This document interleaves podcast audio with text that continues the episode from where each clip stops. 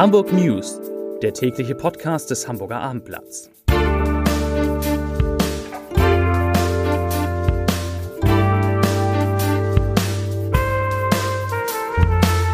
Herzlich willkommen. Mein Name ist Lars Heider und heute geht es um das 2G-Modell, das von Sonnabend an in großen Teilen Hamburgs gilt. Weitere Themen. Die 7-Tage-Inzidenz bei Ungeimpften steigt in der Stadt auf 605. Im Hafen geht es aufwärts und das Leben des Säuremörders wird verfilmt. Dazu gleich mehr. Zunächst aber wie immer die Top 3, die drei meistgelesenen Themen und Texte auf abendblatt.de. Auf Platz 3. Hamburg ist Spitzenreiter bei Immobilienpreissteigerung. Oh, schönes Wort. Auf Platz 2. Trotz Pandemie. Diese elf Läden eröffnen im AEZ. Das ist das Alsterdorfer Einkaufszentrum. Und Platz 1 natürlich 2G wird in Hamburg ausgeweitet, wo ungeimpfte bald keinen Zutritt mehr haben. Das waren, das sind die Top 3 auf abendblatt.de.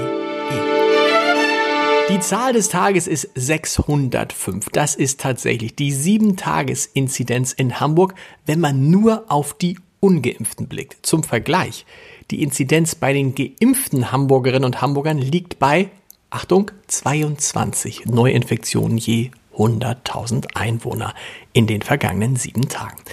So eindeutig wie diese Zahlen sind, war die Ansage, die Hamburgs erster Bürgermeister Peter Schenscher deshalb heute zur Pandemielage in Hamburg gemacht hat. Er sagte, ich zitiere, wir brauchen für ungeimpfte andere Regeln als für geimpfte. Ungeimpfte werden es schwerer haben. Zitat Ende.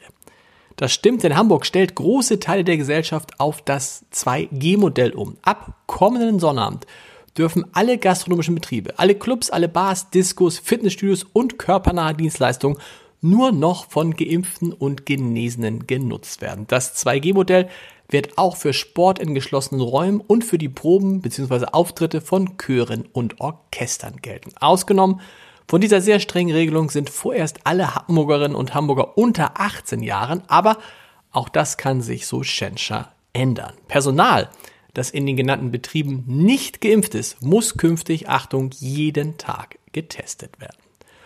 Heute sind in Hamburg 349 Corona-Neuinfektionen gemeldet worden. Das sind neun Fälle weniger als am gestrigen Montag, aber 57 mehr als am Dienstag vor einer Woche.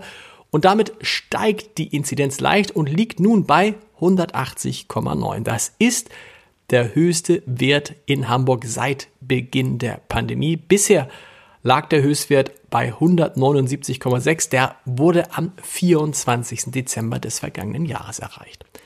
Hamburgs Gesundheitssenatorin Melanie Leonhardt betonte heute, dass die Quote bei den Erst- und Zweitimpfungen entscheidend dafür sein werde, wie Hamburg durch den Winter kommt. Gute Nachricht, im Moment liegt die Stadt mit einer Impfquote von 73,1 Prozent hinter Bremen 79,3 und dem Saarland 74,1 auf Platz 3. Ziel ist es, mit Hilfe von mobilen Impfangeboten noch weiter nach vorn zu kommen. Man werde, versprach Leonhard, überall in der Stadt unterwegs sein, in Einkaufszentren genauso wie in Moscheen.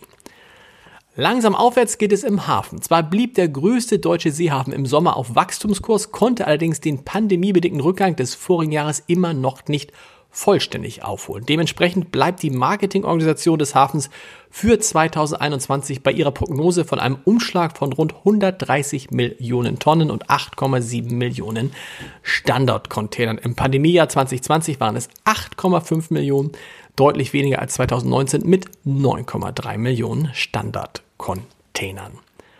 Gewalt geht offenbar immer zumindest im Kino. Die schrecklichen Taten des Hamburger Säuremörders Lutz Reinstrom erschütterten vor 30 Jahren ganz Deutschland. In den 80er Jahren tötete er zwei Frauen, die Leichen zerteilte er mit einer Säge und vergrub sie in Salzsäurefässern im Garten. Nun wird die Geschichte des Säurefassmörders unter dem Titel Gefesselt für Amazon Prime als sechsteilige Serie verfilmt. Die Dreharbeiten in Hamburg sind bereits angelaufen. Darboven und Iglo, Fritz Cola, Ratsherrn und Ankerkraut, das sind Lebensmittelmarken aus Hamburg. Die Hansestadt ist Standort für große Firmen und Startups, die sich auf Produkte wie Craft Beer, Gin, Pralinen oder Gewürze spezialisiert haben. SPD und Grüne wollen nun die Ernährungswirtschaft der Stadt stärken und so für bessere Lebensmittel sorgen. Die Fraktionen fordern den Senat in der nächsten Bürgerschaftssitzung auf, regionale Unternehmen, Startups und die Wissenschaft in einem sogenannten Food Cluster miteinander zu vernetzen. Wir sind gespannt.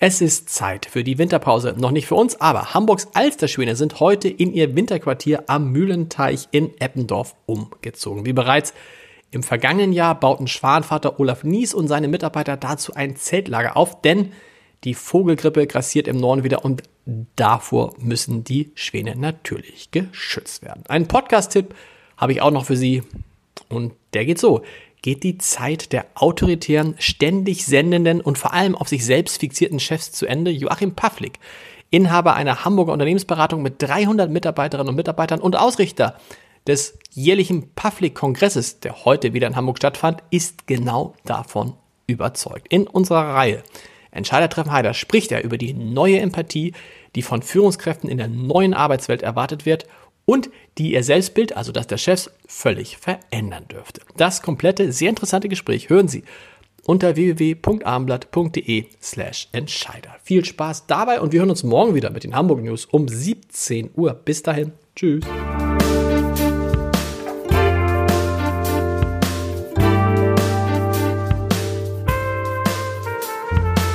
Weitere Podcasts vom Hamburger Abendblatt finden Sie auf abendblatt.de slash podcast.